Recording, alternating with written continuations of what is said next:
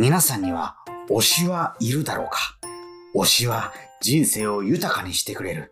例えば何か仕事で嫌なことがあったとしても帰ったら推しの姿が見られると思うと頑張れるし、もし推しが自分のことを見ていたらと思うと自然に人に優しくなれるのである。まさに推しを持つことはいいことずくめ。悪いことは一つもない。ちなみに僕の推しは YouTuber のミコちゃん。彼女は明るくて可愛くて笑顔がとても 僕を癒してくれるのである。僕はこの子のことを一生応援していくんだと思っていた。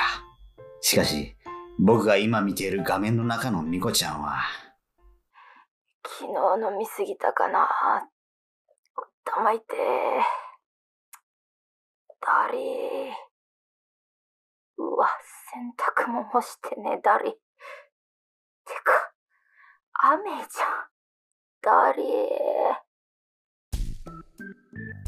ブツブツと文句をつきながら部屋をだるそうに片付けている。なぜなぜ推しのこんな姿を見ているのかそれは数分前に遡る。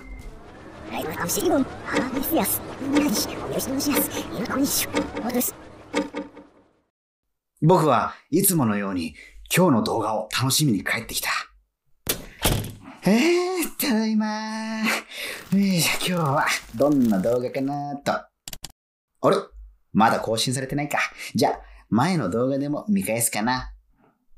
誰もいない一人暮らしの部屋で独り言を言いまくるくらい動画の更新は楽しみなのである。話題のグミを全種類用意しました。では、早速食べ比べてみたいと思います。まあ、これ途中まで再生してたやつか。まあ、最初から見てみるか。そう思い、再生バーを最初の位置まで勢いよく戻そうとした。すると、不思議なことに、最初の位置よりも左に再生バーが伸びてしまったのである。ええおえあれ？お？うん、なんかのバグかな？ああ、だり。撮影やりたくねえ、だり。え？再生が始まると撮影前っぽい様子が映し出された。再生時間はマイナス5分と表示されている。テーブルにはタバコの吸い殻が大量に入った灰皿やアルコール度数強めのチューハイの空き缶が転がっている。それを気だるそうに片付け始める僕の推し。昨日飲みすぎたかな。頭痛い誰？洗濯も干してね誰？てか雨じゃん。誰？いつも明るくて清純なイメージの僕の推しがダリーダリーと連呼している。今までのイメージが音を立てて崩れていく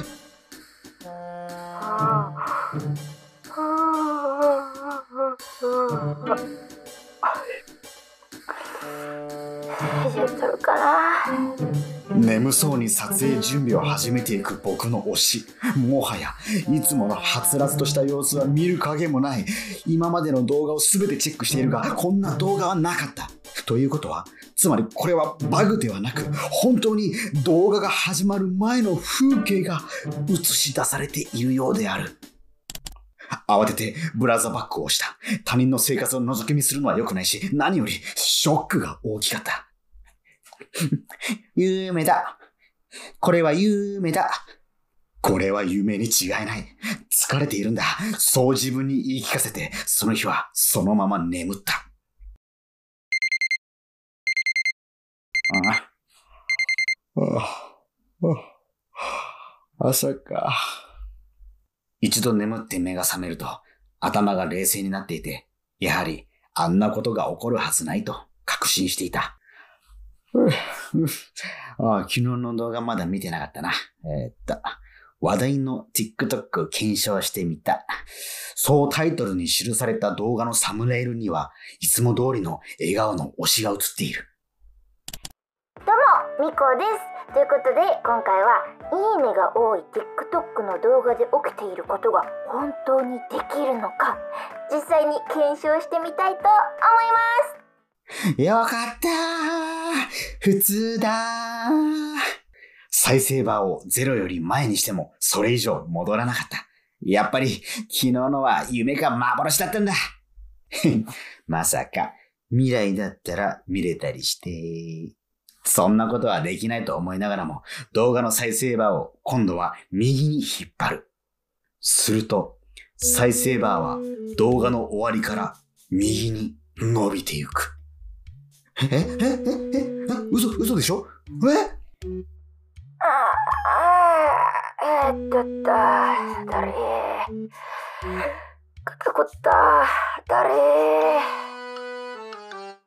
またもや、ダリーを連呼し始めた僕の推し。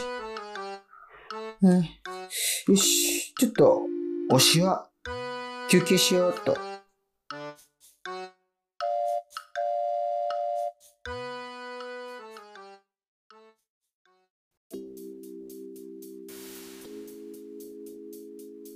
パ企画のブロードウェイラジオ。この番組は京都のヨーロッパハウススタジオからお送りしております。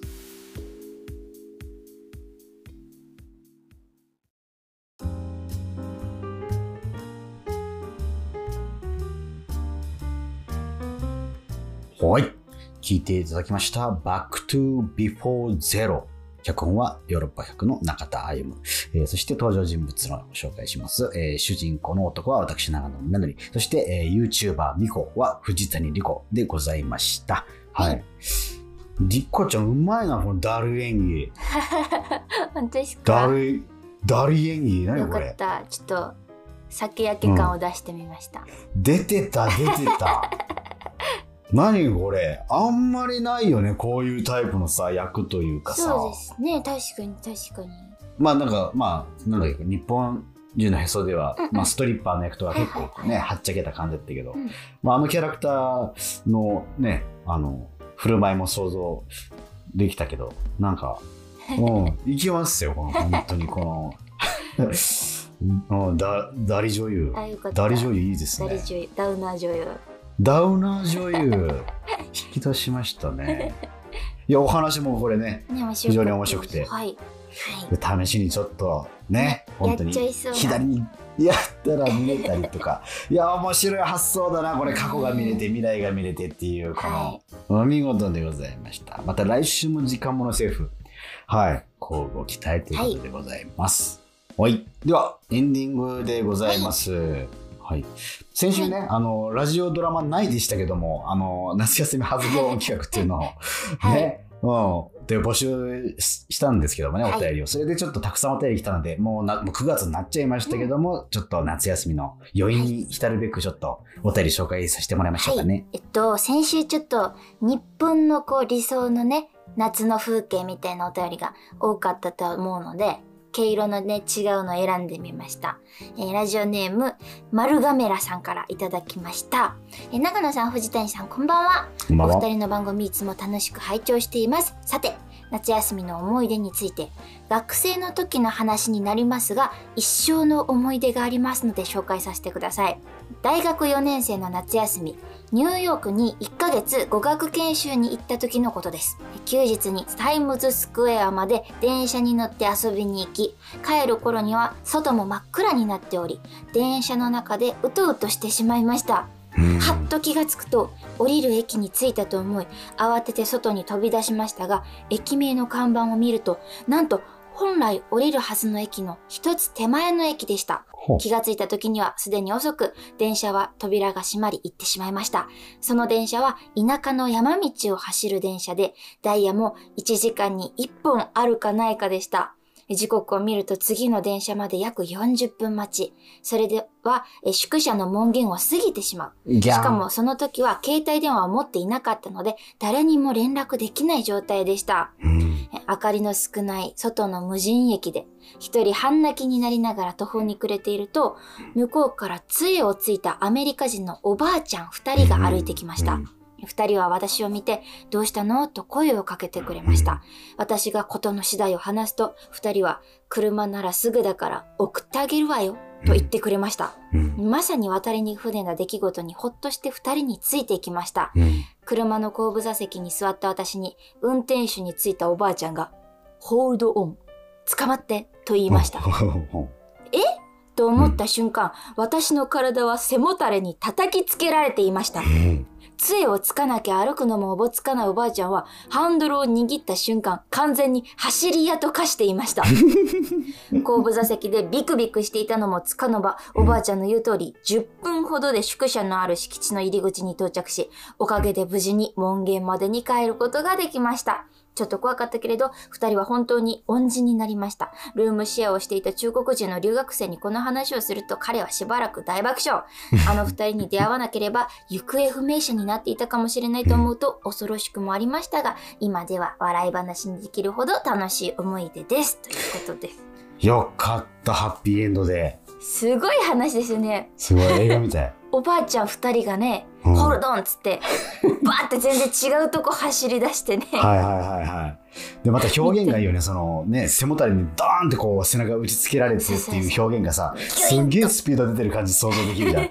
映画のね、ワン、ワンシーンみたいだもんね。ねいや、面白いな海外のそのね、夏の、夏休みの思い出え。う。んうん。丸亀野さんありがとうございました。ありがとうございました。はい。それではお便りの宛先お願いします。はい、いつでもお便りお待ちしております。宛先は全部小文字で europe.broadway.gmail.com ヨーロッパ .broadway.gmail.com です。聞き取れなかった方はヨーロッパ企画のホームページをチェックしてください。はい。えー、ね、この番組は、あの、ポッドキャストでも配信されていますし、えーはいアーカイブが YouTube にアップされていますので、ぜひそちらもチェックしてみてください。えぜひというわけで、ヨーロッパ企画のブロードウェイラジオ、また来週もお楽しみに。さようなら。さようなら。